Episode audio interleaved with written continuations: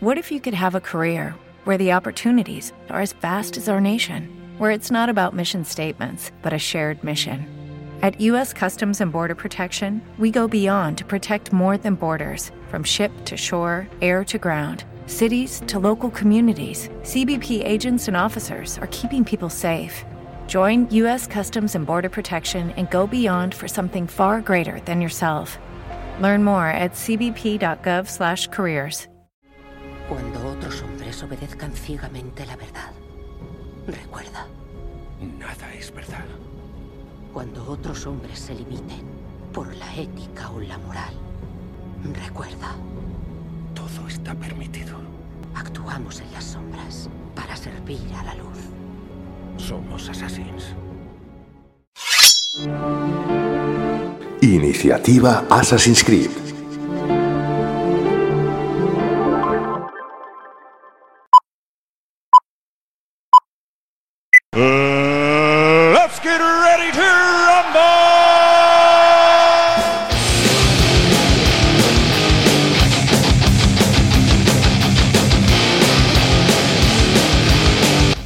Bienvenidos a Along with the Game, el podcast creado por y para los jugadores. Así que toma asiento, cascos bien acoplados, volumen a tope y vamos a disfrutar.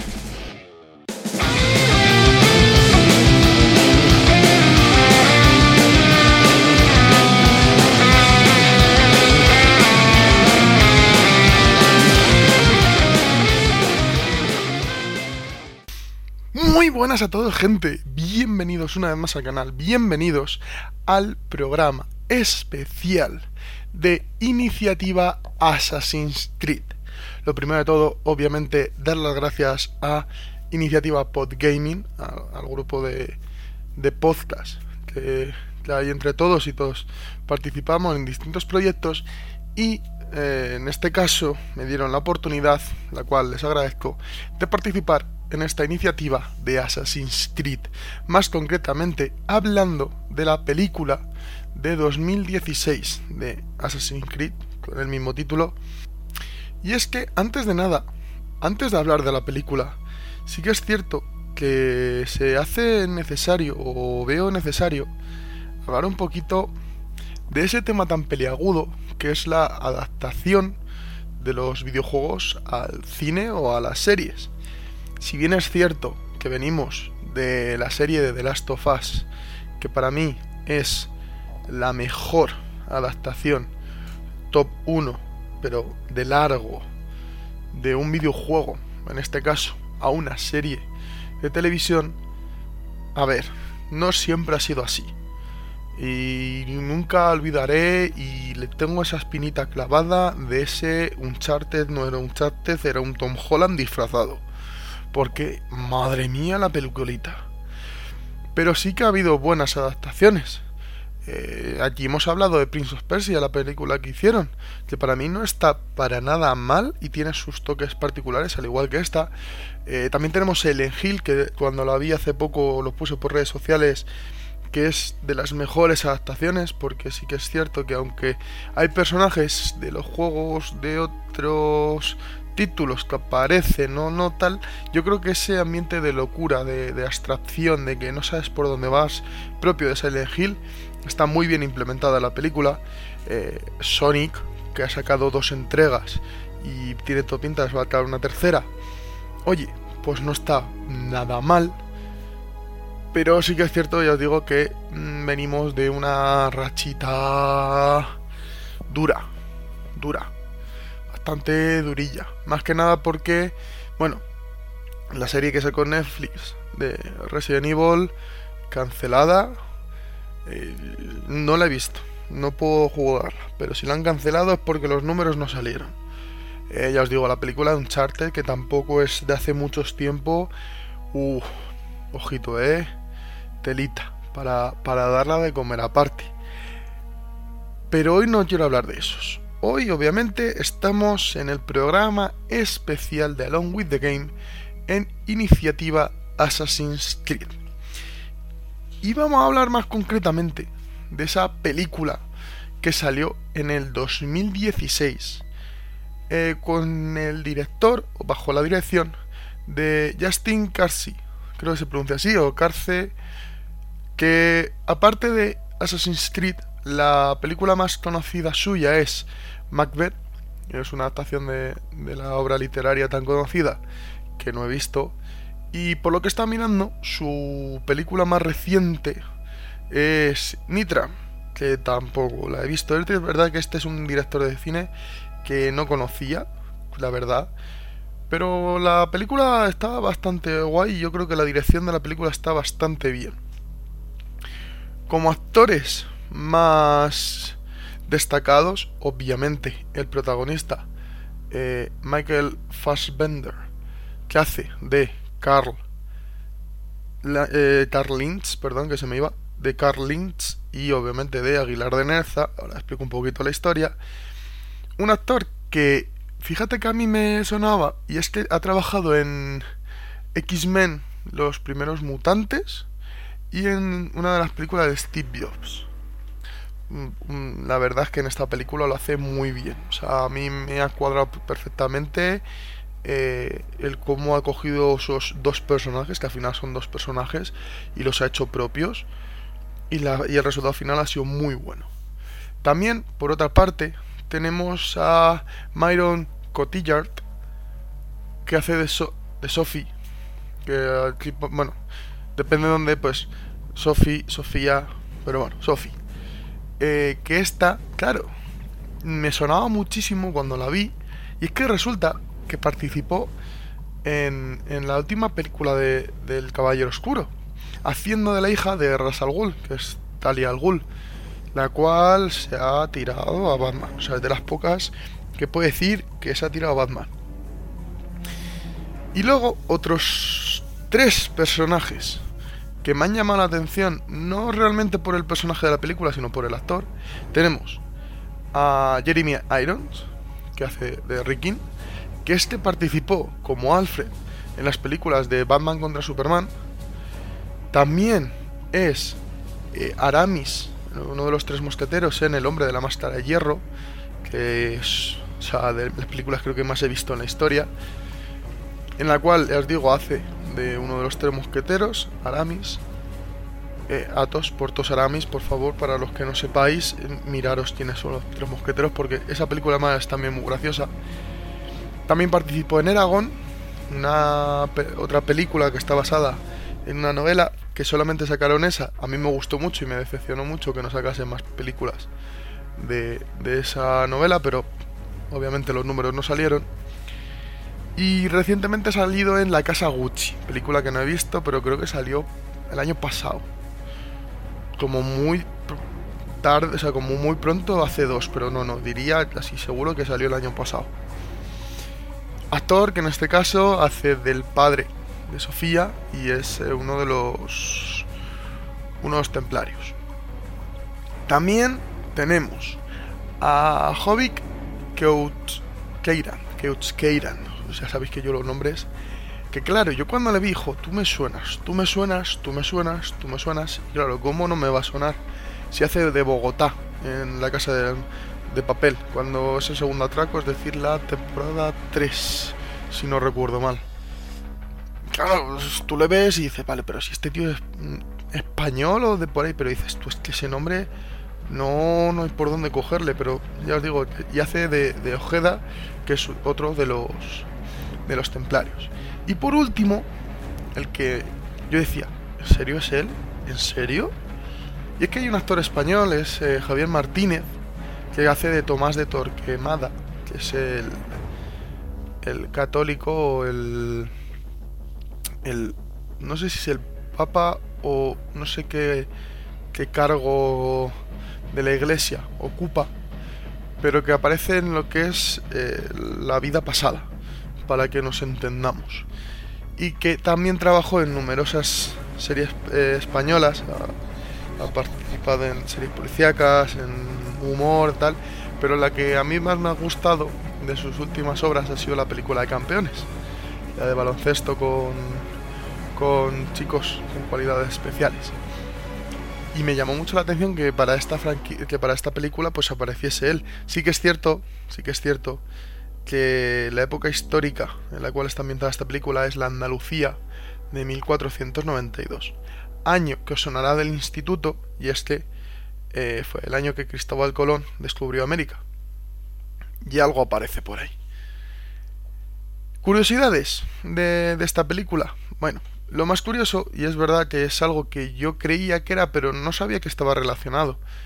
Eh, cuando estuve haciendo el programa especial de Prince of Persia, aparecen los Assassins, que era un grupo de mercenarios que mataban a cambio de dinero, en, pero y eran de tradición árabe, eran, eran árabes.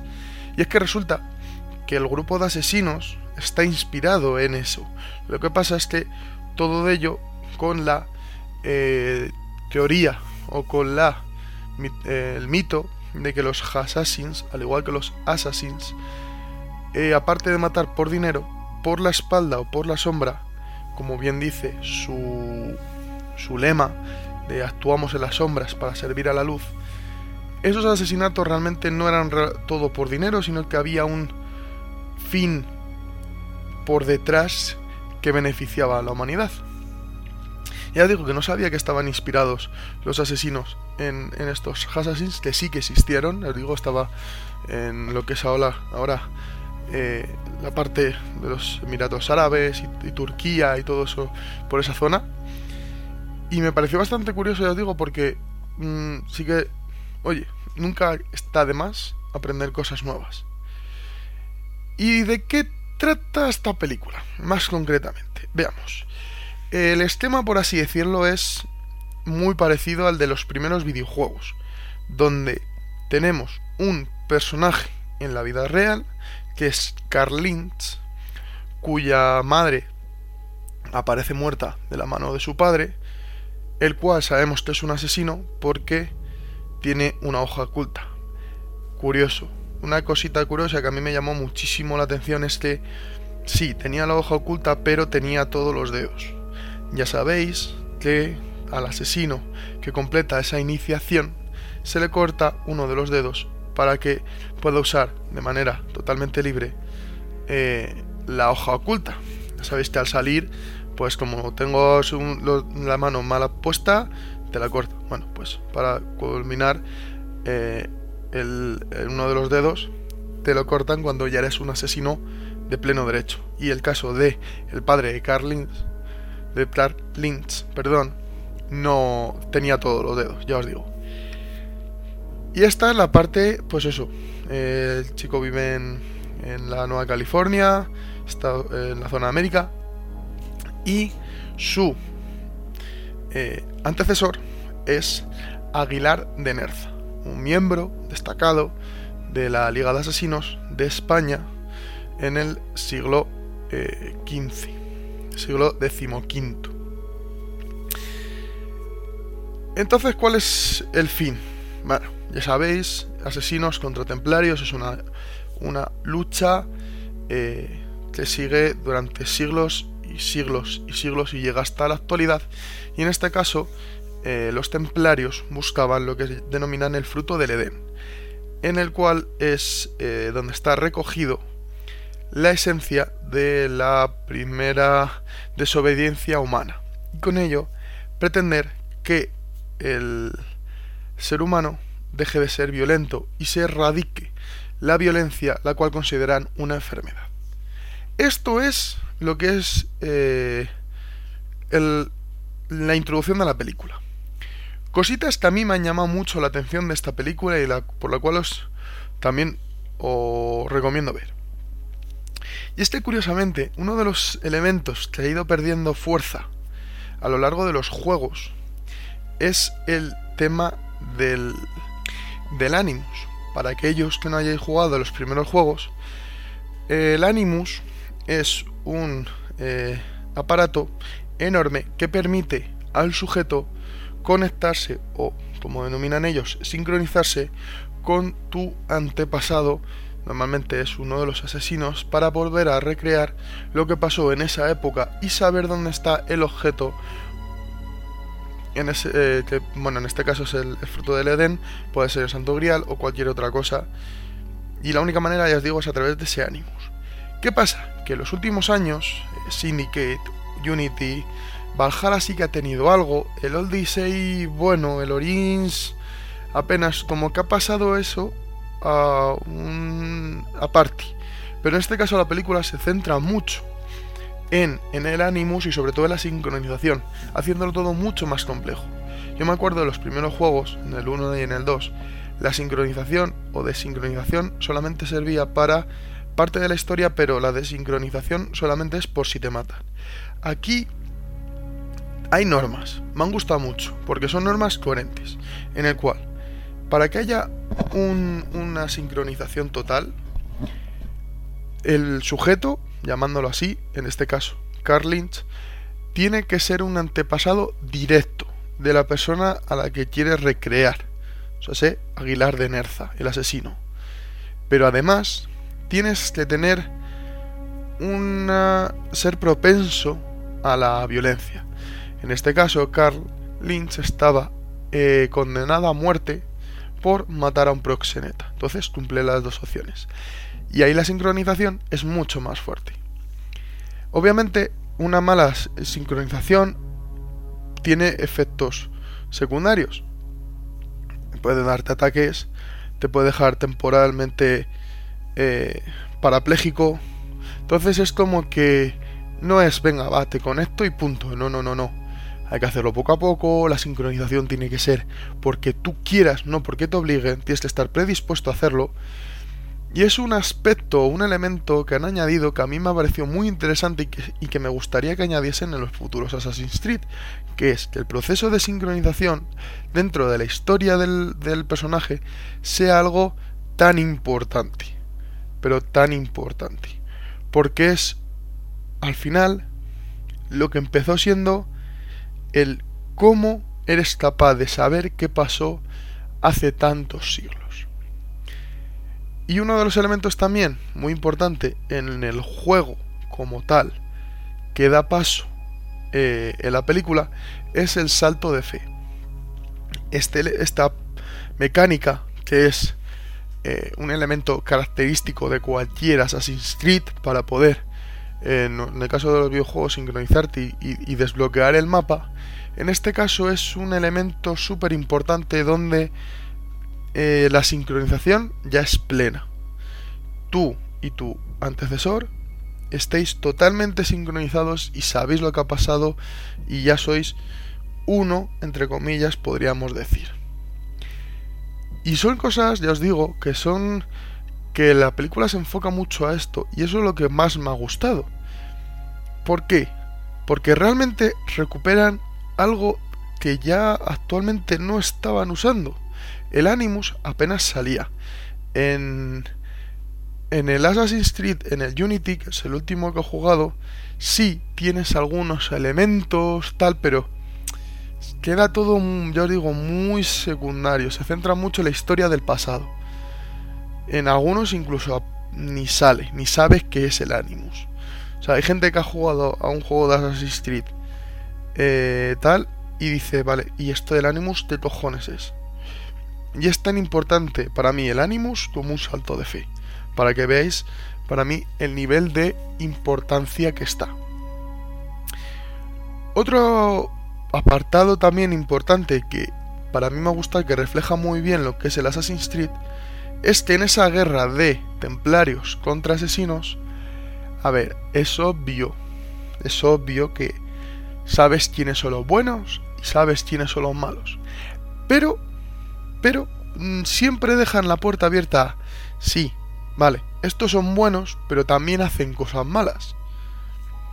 Hay que tenerlo en cuenta.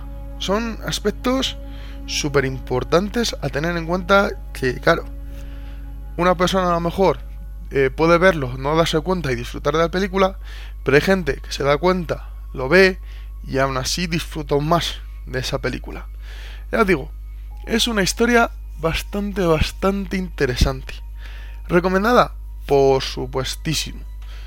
digo que es una adaptación muy entretenida, el producto final es muy buena y por lo que estuve investigando, así a ojo, creo como que el presupuesto fue como de 145 millones y recaudaron 255 millones. O sea, en cuanto al número sabes, sabes que la película algo bueno tiene que tener. Y ya os digo, si os gusta Assassin's Creed, tenéis que ver la película. No, ya sabéis que no os quiero hacer más spoilers porque yo nunca hablo ni de películas o videojuegos, que normalmente hablo de videojuegos. No os quiero contar la historia como tal, solamente deciros qué aspectos me han gustado a mí y recomendaros que vosotros la veáis.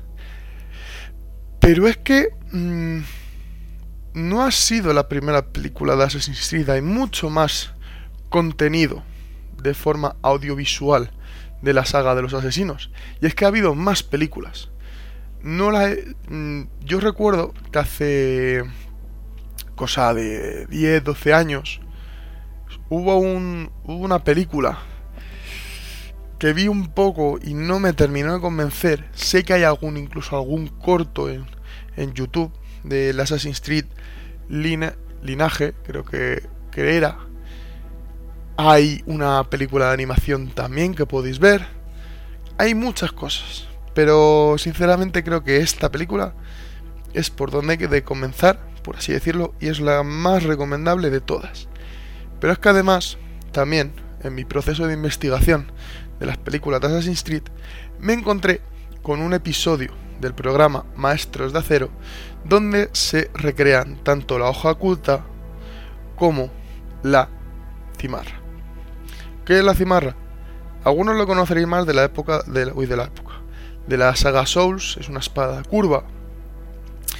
Pero en este caso también aparece la saga de Assassin's Creed del lado de eh, musulmán, del lado de los árabes. Y es una espalda curva que representa también lo que es la forma de la luna que aparece en el país de Turquía.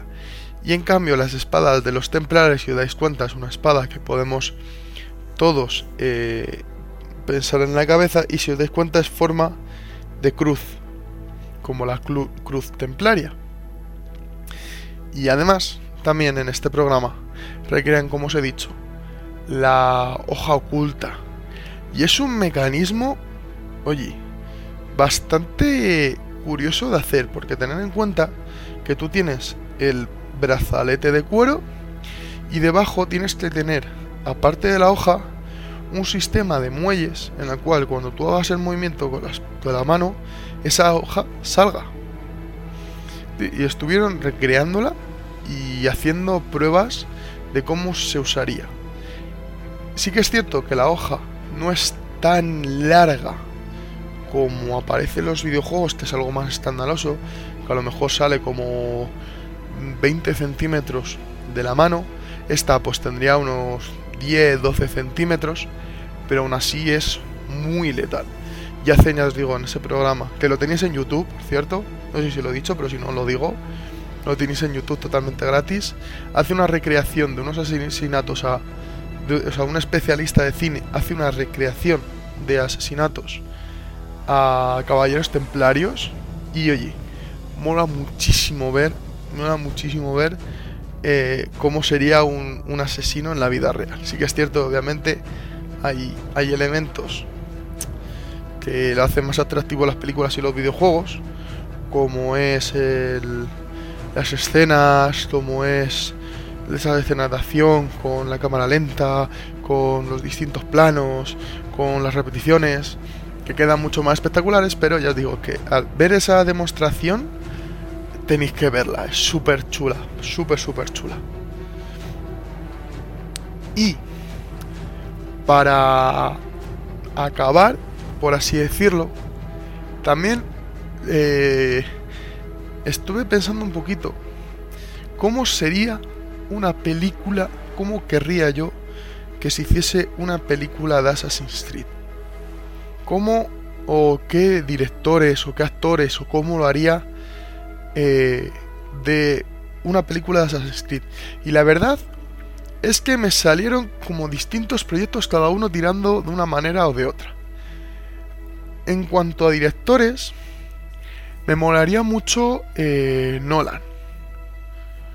Ya sabéis que Nolan hizo las películas de del Caballero Oscuro, películas de acción se le da muy bien. Al igual que a Ben Affleck, que para los que no sepáis un poco, Ben Affleck iba a hacer un poquito de... fue el director y el actor del, del Batman de la Liga de la Justicia. Y se quedó algo pendiente por ahí. Y a lo mejor un juego de un héroe, aunque no sea un superhéroe, pero un héroe, en este caso un, un asesino, puede que quede bastante interesante. Y otro director que ahora mismo se me está ocurriendo así de manera de este estilo, también es Zack Snyder. ¿Por qué? Porque el modo foto, por así decirlo, que mete este tío en sus películas son espectaculares. La Liga de la Justicia de Zack Snyder, los modos fotos que tiene, la verdad es que le quedaron de 10. Imaginaros eso con escenas de parkour, escenas de asesinato con sigilo, escenas de lucha. Eh, quedaría espectacular. Quedaría bastante, bastante guay. Y un cuarto director que a mí se me ocurre que es como algo totalmente contrario a estos tres que os he mencionado, es Craig Mazin. ¿Y quién es este hombre? Bien, este hombre fue el director tanto de Chernobyl como eh, de la reciente serie que hemos mencionado antes, que es de Last. ¿Por qué me apetecería ver una película de Assassin's Creed con este tío? Pues todo por una lógica muy sencilla. Cuando tú estás jugando como un asesino, tú estás haciendo cosas mal, tú estás matando a gente. Entonces, ser capaces de crear una situación, una historia tan tensa, en plan, estás entre eh, servir a servir al credo, con hacer lo correcto, con evitar que te maten, con situaciones y unas decisiones muy estilo de las tofas de eh, ¿qué hago? ¿Lo correcto o lo que hay que hacer? En un perfil de un asesino puede quedar muy guay. Y este tío lo ha hecho tanto con The Last of Us como Chernobyl, dando mucho dramatismo a esas situaciones. Y creo que podría quedar muy guay en una película de Assassin's Creed pero muy guay. Pasando un poco a los actores, así que se me vienen a la cabeza, se me vienen a la cabeza dos. Dos. Uno, Keanu Reeves, Keanu Reeves, eh, Neo en Matrix, John Wick, un tío acostumbrado a hacer películas de acción, ¿vale? Un poquito a lo Bruce Willis, pero con pelo más que nada porque es un tío que está muy. Em, ha demostrado que películas de acción las sabe hacer muy bien. Y una película de, de, de Assassin's Creed, rollo acción por Nolan o Zack Snyder o tíos de estos, puede quedar muy chula. Porque es un tío acostumbrado a ello. Pero es que además, la otra actriz, en este caso, que también se me ocurrió, fue Michelle Rodríguez. Muchos la conoceréis como Letty en la saga de Fast and Furious. ¿Y por qué ella? Bueno, realmente lo que estoy pensando es, ¿por qué no darle el protagonismo a una mujer? Sí que es cierto que hay muchos juegos de Assassin's Creed donde puedes elegir entre hombre y mujer. Valhalla, eh, en el Syndicate se puede elegir, eh, en el Odyssey también se puede elegir. Pues imaginaros una película donde la protagonista sea una mujer. Que bien es cierto que en todos los juegos de Assassin's Creed hay asesinos hombres y mujeres. Nunca se ha discriminado y es una cosa bastante positiva. Pero ¿cómo sería una película donde la protagonista sean ellas? Darle un toque distintivo que no es nada nuevo en la en el mundo de los videojuegos pero imaginaros una, una segunda película de Assassin's Creed donde sea una mujer la protagonista. Quedaría bastante divertido y bastante guay porque puedes jugar con más aspectos, aspectos más nuevos, en el cual, pues oye, una mujer a la hora de pelear tiene unas armas distintas a las de un hombre, puede estar más enfocada al sigilo en vez de a la fuerza bruta. Mm, hay millones de combinaciones.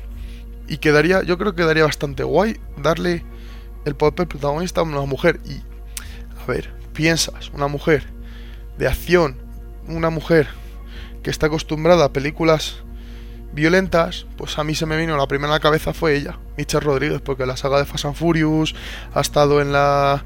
en... Joder, se me ha ido el nombre. Eh, de los SWAT, ha estado un montón de películas y series de acción y, es lo mismo que nos pasa con Kino Reeves. Ha demostrado que es muy válida para películas de acción y de muchas más. Pero una película Assassin's Creed de acción con esta mujer, yo creo que daría espectacular. ¿Y en qué zona podríamos hacer una nueva película? ¿Qué zona te gustaría, Nacho, que saliese una nueva película de Assassin's Creed? Me alegra que me hagáis esa pregunta, porque tengo tres opciones. Dos, una de ellas y una de las tres me gusta bastante. La primera es eh, la zona de Turquía, la zona arábica, donde se inició todo, donde el primer Assassin's Creed nació. Una película que se centre en el contexto del primer Assassin's Creed, para recrear y por nostalgia y por todas esas cosas quedaría muy chulo. La segunda, aunque sí que es cierto que en esta película de 2016 aparece, sería en la actualidad. Imaginaros una película enteramente exclusiva del credo de los asesinos contra los... Eh, uy, contra los cruceros iba a decir. Madre, ¿cómo estamos ya? Madre, madre, madre. Contra los templarios.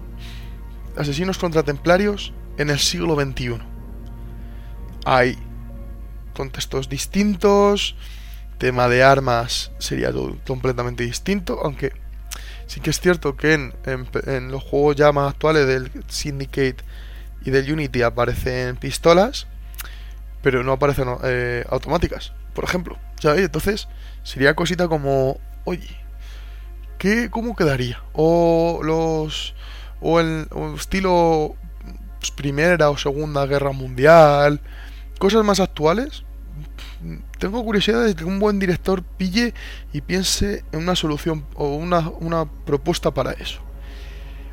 Y la tercera opción, que es la que más me gusta, es eh, la época inca, azteca, la época antigua de Sudamérica. Creo que no diría, estoy casi seguro, de que esa, esa civilización no se ha tocado todavía de la mano de, de la saga de, de Ubisoft y me molaría muchísimo. No solo por el ambiente, el contexto de, eh, de jugar un Assassin's Creed en esa época, sino que también por el contexto educativo que dan estos juegos, de conocer más sobre esas culturas.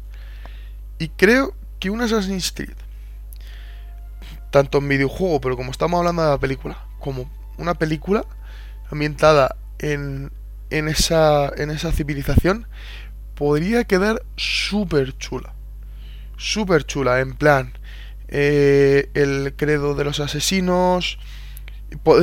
se va cuando, cuando se descubrió América, el credo también fue para allá, instauró el credo de los asesinos para luchar contra eh, los templarios que fuerzan a eh, la, el catolicismo a la gente de, los pueblos incas, aztecas, que de ahí se forme una revolución y tal y pascual, oye, no quedaría nada mal. Si hay alguien que me está escuchando que pueda hacerlo factible o que lo pueda hacer realidad, por favor hazlo. Porque creo que ya pocas cosas más les queda a Assassin's Creed por cubrir en cuestiones de civilizaciones antiguas para crear un videojuego, o en este caso yo digo, una, una película. Y bueno, pues eh, hasta aquí el capítulo de hoy. Creo que ya he hablado bastante. Ya os digo, la película es espectacular.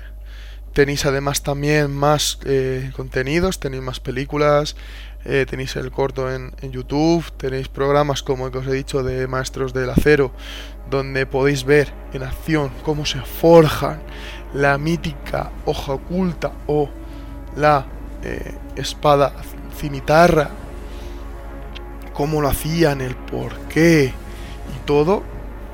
Eh, ya os digo, son contenidos que merecen la pena, contenidos que os recomiendo, al igual que os recomiendo, fijaos que lo tengo, os recomiendo seguirme en mis redes sociales. Tenéis todas en la descripción del capítulo.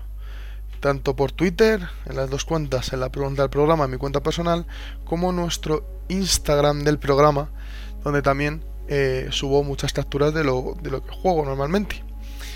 Y sin nada más, yo me despido por aquí. Nos vemos en la semana que viene, ya, y esta semana, ración doble de Alone with the Game. Está, que vamos, yo creo que me lo he currado bastante. La el, el, capítulo anterior con ideas totalmente locas y bizarras que se me ocurren sobre videojuegos.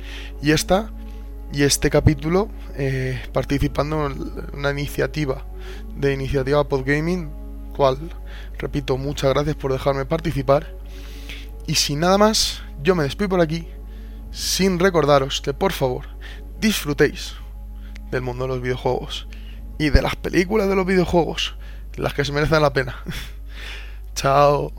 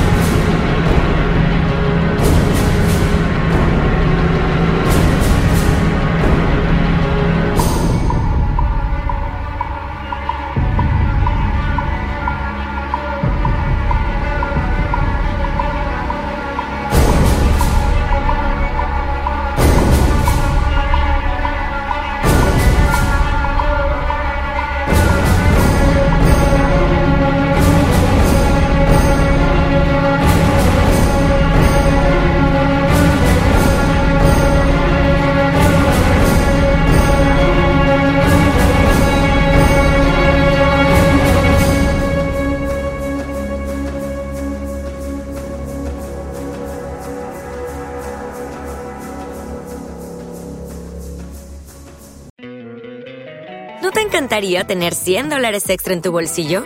Haz que un experto bilingüe de TurboTax declare tus impuestos para el 31 de marzo y obtén 100 dólares de vuelta al instante.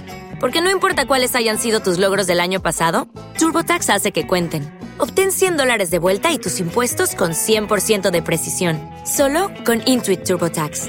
Debes declarar para el 31 de marzo. Crédito solo aplicable al costo de la presentación federal con TurboTax Full Service. Oferta sujeta a cambios o cancelación en cualquier momento.